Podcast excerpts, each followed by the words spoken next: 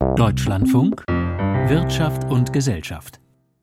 Mit Dorothee Holz herzlich willkommen. Die Bundesregierung hat ihre Wachstumsprognose komplett eingedampft auf magere 0,2 Prozent.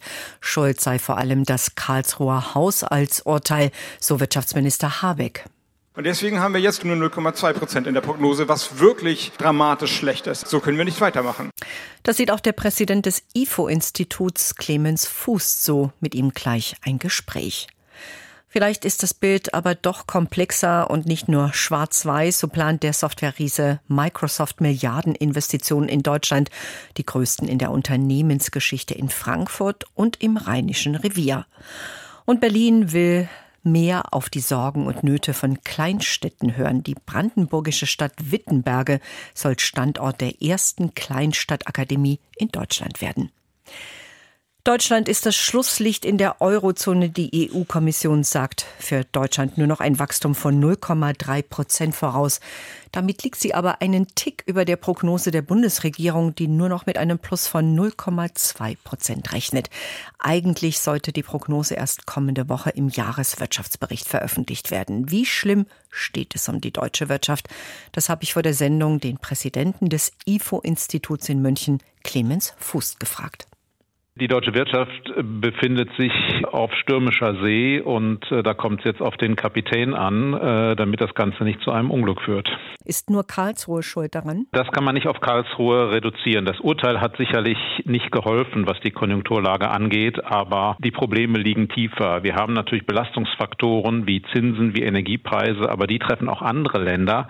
Andere Länder wachsen, Deutschland nicht. Das heißt, Deutschland hat äh, besondere Probleme und hausgemachte Probleme und die müssen wir angehen. Was sind denn die hausgemachten Probleme? Was geht denn aufs Konto der Regierungspolitik? Ich denke, vor allem haben wir eine sehr, sehr hohe Unsicherheit darüber, wie die Regierung sich den Herausforderungen stellen will. Die Herausforderungen sind ja bekannt. Bei uns äh, haben wir sehr, sehr hohe Energiepreise. Die energieintensive Industrie ist unter Druck. Äh, wir sind nicht ganz vorne dabei bei der Digitalisierung. Wir haben das große Thema Klimaschutz, bei dem sehr viel Unsicherheit darüber herrscht, wie soll das eigentlich angegangen werden. Äh, wir haben in unserer größten Industrie, der Autoindustrie, eine starke Veränderung hin zur Elektromobilität.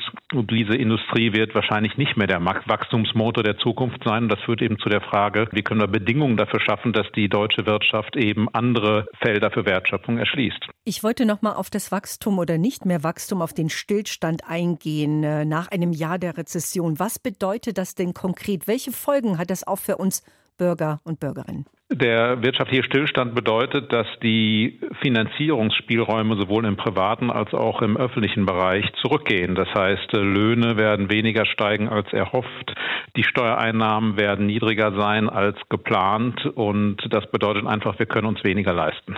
In Zeiten von Klimawandel wird auch unter Ökonomen über die Folgen von Wachstum diskutiert. Muss eine Wirtschaft eigentlich immer wachsen, auch auf Kosten der Umwelt? Die Wirtschaft sollte nicht auf Kosten der Umwelt wachsen, aber Umweltschutz und Wachstum gegeneinander auszuspielen, ist, denke ich, der falsche Weg. Wir müssen wachsen auf umwelt- und klimafreundliche Weise. Das ist genau die Herausforderung. Oder ich würde es mal umgekehrt formulieren. Wenn eine Wirtschaft nicht wächst, wenn Verteilungskonflikte zunehmen, dann sinkt die Bereitschaft, sich überhaupt noch für Umweltschutz einzusetzen. Das muss man nüchtern sehen. Insofern nur eine wachsende Wirtschaft wird auch erfolgreich sein bei Themen wie Klimaschutz und Umweltschutz. Herr Fuß, ich will nochmal an das anknüpfen, was Sie äh, vorher gesagt haben, sich neue Felder erschließen. Ja, wie kommt Deutschland wieder raus aus dem dem Schlamassel reichender Sondervermögen, Steuersenkungen, Wegfall von Soli? Also zunächst mal brauchen wir überhaupt irgendeine überzeugende Strategie. Die existiert derzeit ja nicht. Vorgängerregierungen haben auch keine überzeugende Wachstumsstrategie gehabt. Aber wenn man äh, in ruhigen Gewässern fährt und die Wirtschaft alleine läuft, ist das nicht so schlimm. Nur jetzt äh, sind wir eben in dem angesprochenen Sturm und da kommt es auf den Kapitän an. Wir brauchen überhaupt mal irgendeine Wachstumsstrategie.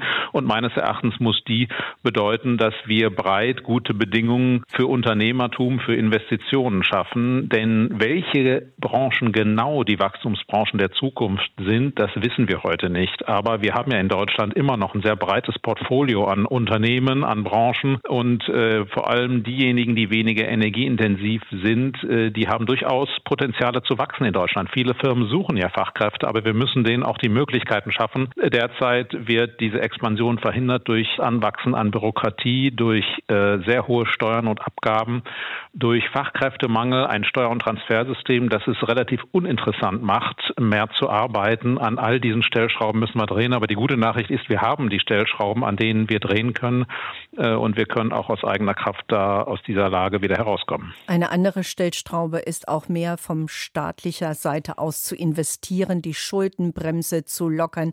Dafür setzen sich ja auch die Wirtschaftsweisen ein. Ja, ich glaube, man muss aufpassen, dass man das Pferd hier nicht von hinten aufzäumt. Also in der Tat geht es darum, mehr zu investieren. Das heißt aber nicht automatisch Schulden machen, sondern man sollte zuerst mal daran denken, dass man weniger konsumiert, mehr investiert. Ob dann zusätzlich noch eine Schuldenfinanzierung nötig ist, darüber muss man reden. Ich denke, ja, man kann das rechtfertigen, etwas mehr Schulden zu machen. Ich würde sagen, in einem Sondervermögen, äh, also einer Sonderverschuldung. Also nicht über die Schuldenbremse? Nein, die Schuldenbremse braucht man nicht zu reformieren, sondern man kann ja ein Sondervermögen im Grundgesetz verankern. Das geht unter den gegebenen Regeln der Schuldenbremse.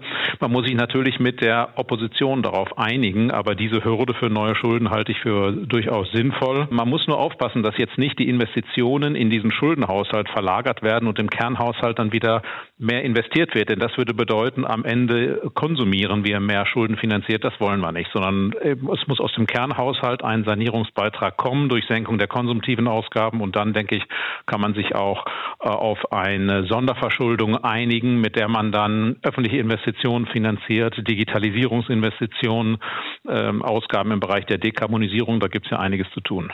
Das Bild ist jetzt im Moment sehr, sehr schwarz. Äh, auch die Bürger sind äh, in ihrer Stimmung ziemlich gedrückt. Äh, wann kommt denn wieder der Lichtblick? Sie haben gesagt, wir haben doch alle Stellschrauben. Ja, ich denke, der kommt dann, wenn der Eindruck entsteht, dass äh, der Kapitän auf der Brücke einen klaren Kurs vorgibt. Ja, die Bundesregierung. Und die gibt keinen klaren Kurs vor. Es existiert keine Strategie. Die Bundesregierung selbst ist uneinig. Der Finanzminister hat ganz andere Vorstellungen als der Wirtschaftsminister. Äh, der Wirtschaftsminister hat ja selbst in seiner Programmatik geschrieben, dass für ihn Wachstum gar keine Priorität hat. Das sieht der das Finanzminister sieht er aber anders. anders jetzt, auch der Wirtschaftsminister. Ja, vielleicht sieht das anders. Dann müsste er es deutlich sagen und vor allem müsste er gemeinsam mit dem Finanzminister und dem Bundeskanzler sich hinsetzen und eine überzeugende Wachstumsstrategie produzieren. Mein Eindruck ist, dass dazu die Einigkeit eben noch fehlt. Aber vielleicht fehlt sie auch nicht. Das wäre meines Erachtens jedenfalls der entscheidende Schritt, dass die Bundesregierung mit einer Wachstumsstrategie kommt und die dann auch umsetzt. Das fordert der Präsident des IFO-Instituts Clemens Fußt. Der Deutsche Industrie- und Handelskammertag ist noch pessimistischer, warnt sogar vor der größten Wirtschaftskrise seit 20 Jahren, rechnet erneut mit einer Rezession in diesem Jahr. Aber vielleicht ist doch nicht alles so schlecht, der Standort Deutschland doch besser als gedacht. Auf jeden Fall hat der US-Software-Riese Microsoft heute mit der Ankündigung überrascht, in den kommenden zwei Jahren Rechenzentren im Rheinischen Revier und im Raum Frankfurt zu bauen. Insgesamt sollen in Deutschland knapp 3,3 Milliarden Euro investiert werden. Wir fragen nach bei NRW-Korrespondentin Vivian Leue. Was genau, Frau Leue, ist geplant? Ja, diese beiden Rechenzentren im Rheinischen Revier, die sollen 2026 an den Start gehen in den Orten Bedburg und Bergheim. Die Orte liegen ja in der Braunkohleregion zwischen Aachen, Mönchengladbach und Köln. Und dann, Sie sagten es, will der US-Konzern Microsoft seinen Standort in Frankfurt ausbauen, beziehungsweise seine dort bereits bestehende Cloud-Region. Frankfurt ist ja aufgrund eines großen europäischen Internetknotens bereits ein beliebter Standort für Rechenzentren. Das Rheinische Revier dagegen befindet sich im Strukturwandel. Der Kohleausstieg ist beschlossene Sache und jetzt müssen eben neue Industrien und Gewerbe sich in der Region ansiedeln und daher war die Ankündigung heute von Microsoft für die Region natürlich enorm wichtig. Hören wir mal rein, was Ministerpräsident Hendrik Wüst eben dazu sagte mit Blick auf sein Bundesland NRW. Das sind pro Standort Milliardeninvestitionen. Dann ist Bergheim-Bedburg genannt worden und ich habe gesagt, es gibt eine weitere Entscheidung in absehbarer Zeit. Mehr kann ich jetzt heute dazu nicht sagen. Das heißt, gehen Sie mal von 2 plus 1 aus und jeweils Milliarden Entscheidungen. Also da kommt vielleicht sogar noch was für NRW. Mehr konnte er nicht sagen. Klar ist Stand heute 3,2 Milliarden Euro sollen in den kommenden zwei Jahren investiert werden. Ein Großteil davon im Rheinischen Revier und an den Standorten sollen wichtige Schulungen stattfinden, vor allem im Bereich KI. Bis zu 1,2 Millionen Menschen will Microsoft mit dieser Aus- und Weiterbildungsoffensive erreichen und dabei auch mit der Bundesagentur für Arbeit, dem Arbeitgeberverband und auch Nichtregierungsorganisationen zusammenarbeiten. Ja, wir haben es gehört, äh, der NRW-Ministerpräsident Wüst ist ziemlich stolz. Auch der Bundeskanzler sprach von einem attraktiven Standort. Hat man da nicht mit Steuergeldern nachgeholfen? Also Microsoft-Präsident Brad Smith, der sagte heute in Berlin ja ganz klar, wir werden keine Subvention erhalten und haben auch nicht danach gefragt. Klar ist aber auch, das sagte Wüst eben schon in Düsseldorf, dieser ganze Ansiedlungsprozess, der läuft schon seit Jahren, seit Frühjahr 2021 wohl. Und in dieser Zeit wurden Gutachten angefertigt, Flächen gesucht und so weiter. Und das alles auch mit Hilfe und Geldern und Unterstützung auch von staatlichen Stellen, also einer Landesentwicklungsgesellschaft und Ministerien zum Beispiel. Aber wenn es keine Subvention Optionen gibt für Microsoft. Wie kam es denn dann zu den Standortentscheidungen, vor allem auch im Rheinischen Revier? Ja, die Faktoren für den Standort stimmten einfach. Also schnelle Netze waren in der Region schon vorhanden. Dazu vielleicht nochmal die NRW-Wirtschaftsministerin Mona Neubauer eben. Die großen Internetknoten in Amsterdam und Frankfurt und Stockholm und Paris lassen sich an Ort Rheinisches Revier gut verbinden. Das rauszufinden war Idee und Leistung des Wirtschaftsministeriums Nordrhein-Westfalen. Und da gab es eben dieses Gutachten. Dann suchte Microsoft, dann stand diese Region schon quasi in den Startlöchern, so wird das gesagt. Außerdem sitzen große Kunden von Microsoft in der Nähe, Bayer und RWE zum Beispiel. Und ja, man kann seinen Standort hier jetzt festigen, auch durch die Schulungen. Also kleinere Mitbewerber werden das heute bitter finden, diese Ankündigung. Danke an Vivian Leue, also Positives und Negatives. Fast 30 Prozent der Menschen in Deutschland leben in Kleinstädten. Dort gibt es ganz andere Probleme und Sorgen als in Ballungszentren. Warum fährt der Bus so selten? Wieso ist das Internet so lahm? Eine neue Kleinstadtakademie soll die Interessen der kleinen Städte in Deutschland künftig bündeln und bei Politik und Wirtschaft besser vertreten. Und diese neue Akademie kommt nach Wittenberge in Brandenburg. Steffen Wurzel berichtet.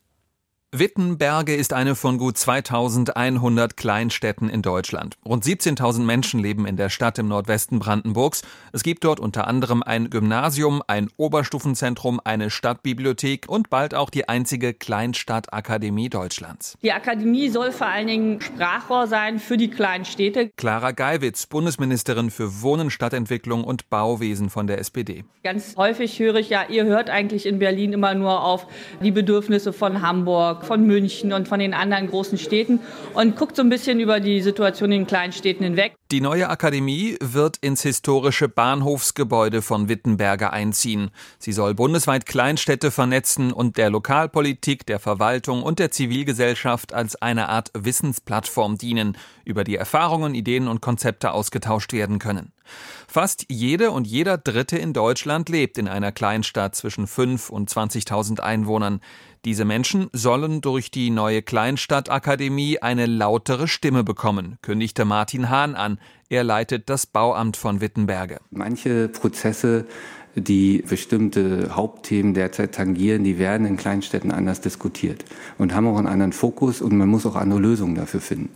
Mobilität öffentlicher Personennahverkehr funktioniert im ländlichen Raum anders als in Metropolen. Der Vertreter Wittenberges betonte, Diejenigen, die in den kleinen Städten Deutschlands wohnen, diskutieren über Dinge wie Krankenhausreform, Energiewende und Nahverkehr anders als diejenigen, die in den Ballungszentren wohnen. Man muss die Strukturen in Kleinstädten dann auch verstehen und sehen und auch verstehen, dass, sagen wir mal, ich bin kein Autovertreter, aber dass das Auto schon durchaus noch eine Rolle spielt und eine Weile eine Rolle spielen wird und man mitdenken muss. 44 Kleinstädte aus ganz Deutschland hatten sich um den Sitz der Kleinstadtakademie beworben. Eine Fachjury gab schließlich Wittenberger an der Elbe den Zuschlag.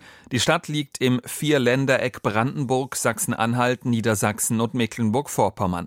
Nach Ansicht des Präsidenten des Deutschen Städte- und Gemeindebundes Uwe Brandl ist Wittenberger ein prototypisches Abbild Vorbild für die Herausforderungen für Deutschlands Kommunen schlechthin. Sie haben dort offensichtlich ein unglaublich motiviertes Personal, sowohl politisch als auch administrativ, die diese Herausforderungen nicht nur erkennen, sondern die auch bereit sind, diesen harten Weg zu gehen, tatsächlich den Änderungsprozess anzugehen. Das Bundesbauministerium gibt für die Kleinstadtakademie in Wittenberge rund zwei Millionen Euro pro Jahr aus. Trotz der Finanznöte der Bundesregierung soll es auch in den nächsten Jahren bei dieser Summe bleiben, betonte Ministerin Geiwitz.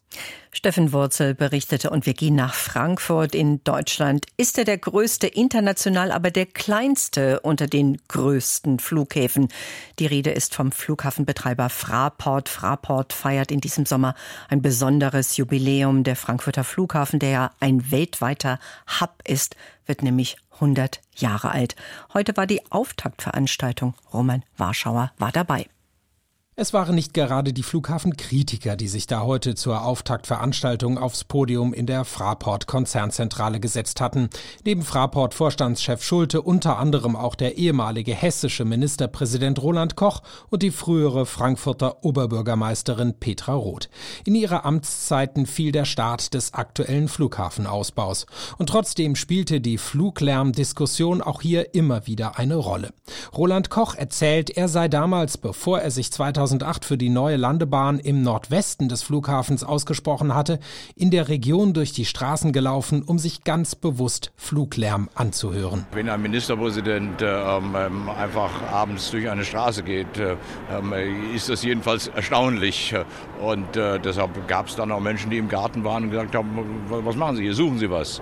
Die Entscheidung, eine weitere Landebahn zu bauen, war keine einfache für ihn. Aber Politik müsse Entscheidungen treffen, die auch Belastungen bringen. Weil es war immer klar, in unserem Ballungsraum findet man keine Gegend, keine Korridore, in der Menschen nicht davon betroffen sind durch erheblichen Lärm. Heute sagt er, rückblickend sei der Ausbau des Flughafens das Projekt seiner Amtszeit, auf das er am meisten stolz sei.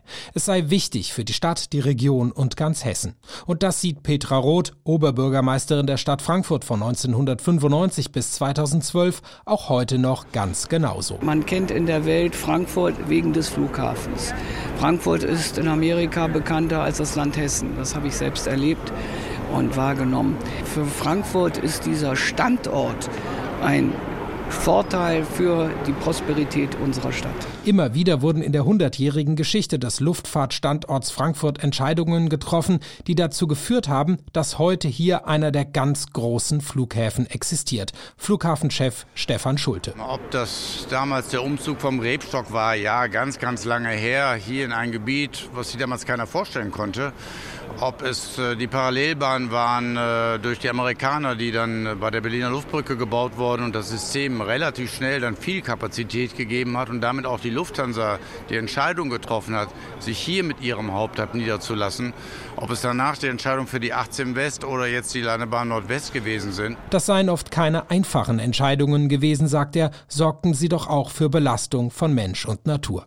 In den kommenden Monaten will sich der Flughafen mit öffentlichen Diskussionsrunden, aber vor allem mit der Zukunft beschäftigen. Mit der Zukunft des Fliegens, vor allem auch mit Blick auf den Klimawandel oder mit den Arbeitswelten am Flughafen angesichts des Fachkräftemangels. Damals galt es als Coup, als die Commerzbank die Dresdner Bank übernommen hatte. Dann kam die Finanzkrise und der Bund musste mit an Bord, sonst wäre Deutschlands zweitgrößte Bank untergegangen. Heute hat die Commerzbank ihre Bilanz für das vergangene Jahr vorgelegt, hat den höchsten Gewinn seit 15 Jahren eingefahren. Und das sind auch gute Nachrichten für die Steuerzahler. Mischa Erhardt aus Frankfurt. Das beste Ergebnis seit 15 Jahren für die Commerzbank kommentiert Finanzchefin Bettina Orlob mit hörbarem Stolz. Wir hatten ein sehr erfolgreiches Jahr. Die Ergebnisse im vierten Quartal und im gesamten Geschäftsjahr 2023 sprechen für sich. Die Commerzbank hat ihre Gewinne unter dem Strich im vergangenen Jahr um über 50 Prozent in die Höhe schrauben können auf 2,2 Milliarden Euro. Rückenwind haben wie bei anderen Banken auch die gestiegenen Zinsen gebracht, doch auch ein starkes Kundengeschäft und Kostensenkungen in den vergangenen Jahren haben den Milliardengewinn ermöglicht. Seit Amtsantritt des Commerzbankchefs Manfred Knof im Jahr 2021 hat die Bank fast 10.000 Stellen gestrichen, zudem rund die Hälfte seiner Filialen geschlossen. Wir haben im vergangenen Geschäftsjahr die wesentlichen Ziele unserer Strategie 2024 vorzeitig erreicht. Und jetzt hat sich dabei natürlich die harte Arbeit der vergangenen Jahre ausgezahlt. Die Restrukturierung der Bank ist abgeschlossen und wir arbeiten als Commerzbank wieder nachhaltig und profitabel. Sagt Manfred Knof. Doch offenbar ist er heute zur Vorlage der Zahlen auch daran interessiert, die Erwartungen in Zaum oder die Bälle flach zu halten. Für die, die im Sport unterwegs sind, so weiß jeder natürlich, nach dem Spiel ist vor dem Spiel. Denn das wirtschaftliche Umfeld ist schwierig. Zudem könnte sich die Europäische Zentralbank auf den Weg machen, die Zinsen wieder zu senken. Das würde die Erträge aus dem Zinsgeschäft der Bank schmälern, das im vergangenen Jahr einen Großteil der Gewinne beigesteuert hat. Deswegen will das Management in Zukunft seinen Fokus auf das Provisionsgeschäft lenken, also Dienstleistungen, für die Banken Provisionen oder Gebühren kassieren, wie im Zahlungsverkehr, in der Vermögensverwaltung oder im Begleiten von Börsengängen. Damit möchte auch die Commerzbank von Erträgen aus Zinsgeschäften unabhängiger werden. Wie wir das im November dargelegt haben, streben wir ein jährliches Provisionswachstum von durchschnittlich 4 Prozent an. Das wird natürlich nicht einfach. Einfacher wird es aktuell aber ein wenig für die leidgeplagten Aktionärinnen und Aktionäre des Geldhauses. Denn die Commerzbank will eine kleine Dividende von 35 Cent pro Aktie ausschütten. Zudem ist sie dabei, eigene Aktien zurückzukaufen. Beide Maßnahmen zusammen haben ein Volumen von einer Milliarde Euro, die auf diese Weise den Eigentümern zufließen soll. Größter Einzelaktionär ist dabei nach wie vor der Bund. Und weil der seine Aktien im Zuge des Rückkaufprogramms der Commerzbank noch nicht veräußern will, wird sein Anteil leicht ansteigen, weil sich die Menge der im Umlauf befindlichen Aktien reduziert. Klaus Nieding von der Deutschen Schutzvereinigung für Wertpapierbesitz hält es für richtig, dass der Bund seine Anteile an der Bank erst einmal behält. Die Bundesbeteiligung steigt und ich sage mal, auf der anderen Seite muss man natürlich auch sehen, das ist gut für den Steuerzahler, denn er ist in der Not der Bank zur Seite gesprungen und da finde ich, hat er natürlich auch das Recht, äh, aus dieser Not eine Tugend zu machen und wenigstens etwas für diese Leistung zu bekommen. Denn der Staat hatte während der Finanzkrise 25 Prozent der Anteile der Krisenbank übernommen. Würde er seinen verbleibenden Anteil jetzt veräußern, entstünde ein Milliardenverlust. Letzten Angaben der Bundesregierung zufolge müsste der Aktienkurs für einen verlustfreien Verkauf auf rund 26 Euro steigen. Tja, 26 Euro, so viel kann ich schon mal verraten, ist die Aktie aktuell nicht wert. Wie hoch der Kurs steht, das weiß aber Claudia Wehrle, die ich jetzt auf dem Frankfurter Börsenparkett begrüße. Ja, wo steht denn der Kurs und wie kommen denn die Zahlen an, Frau Wehrle? Also die Zahlen, die kommen wirklich sehr gut an. Das ist einfach eine gute Jahresbilanz. Es ist die Aussicht auf eine höhere Dividende. Das sind Dinge, die hier an der Börse gerne gehört werden. Aktien der Commerzbank, die steigen heute um satte 5 Prozent. Sie stehen aber jetzt bei 11 Euro. Also das ist ein bisschen entfernt von den 26 Euro. Ein kleiner Weg noch, genau. Der Flughafenbetreiber Fraport wird dieses Jahr 100 Jahre alt. Wir haben es gerade gehört. Der Konzern hat eine bewegte Zeit hinter sich. Eine der größten Krisen war aber die Corona-Zeit. Wie hat sich die Aktie seitdem entwickelt? Gut, äh, es sind wirklich sehr turbulente Zeiten. Heute sind die Aktien 0,7 äh, Prozent im Plus. Aber wenn man noch mal so ein bisschen zurückschaut, 1924, die Fliegerei damals, die war nicht mit der heute zu vergleichen. Die Flugplätze, das waren oft richtige Grasflächen gewesen. Flughäfen hatten nichts mit den riesigen Geländen von heute zu tun. Die Vorgängergesellschaft von der Fraport, das war die Südwestdeutsche Luftverkehrs AG. Sie wurde am 2. Juli 1924 gegründet von der Stadt Frankfurt Frankfurt und von Frankfurter Kaufleuten. Das war im Rebstockgelände damals noch weit, weit außerhalb der Stadt. Und erst 1936 äh, wurde der Flughafen dann an den heutigen Standort verlegt. Aber der Flughafen heute, die Flughafenbetreiberin kümmert sich nicht nur um die Abläufe in Frankfurt, sondern ist an vielen, vielen europäischen Flughäfen beteiligt. Also da hat sich in den letzten 100 Jahren wirklich sehr, sehr viel getan. Der DAX ist deutlich jünger, erst knapp 36 Jahre alt. Der wichtigste deutsche Aktienindex scheint aber in bester Laune zu sein. Dabei hagelt es doch nur so an düsteren Konjunkturdaten. Wie kommt's? Ja, ähm, es sind die positiven Impulse von den US-Börsen. Wir haben außerdem eine ganze Reihe von guten Unternehmensbilanzen, die dem DAX Rückenwind geben. Heute hat er ein neues Allzeithoch erreicht, ist bis auf 17.089 Punkte gestiegen. Mittlerweile steht er bei 17.038 Punkten. Noch ein ganz kurzer Blick auf Airbus. Äh, Airbus hat ebenfalls Zahlen vorgelegt und scheint äh, von der Boeing-Krise zu profitieren. Das ist richtig. Auftragsbücher prall gefüllt. Äh, das Unternehmen kann sich von neuen Bestellungen kaum retten. Es ist einfach eine ganz besondere Branche. Die Aktien trotz der guten Nachrichten 1% im Minus. Euro, Anleihen und Gold noch bitte. Der Euro wird mit einem Dollar 0756 gehandelt, die Umlaufrendite von 2,39 auf 2,35 Prozent gesunken und die Feinunze Gold kostet 1.999,33 Dollar. Danke an Claudia Wehrle und danke auch für Ihr Interesse. Es folgte Kultur heute mit Karin Fischer. Am Mikrofon war Dorothee Holz. Ich wünsche Ihnen einen schönen Abend.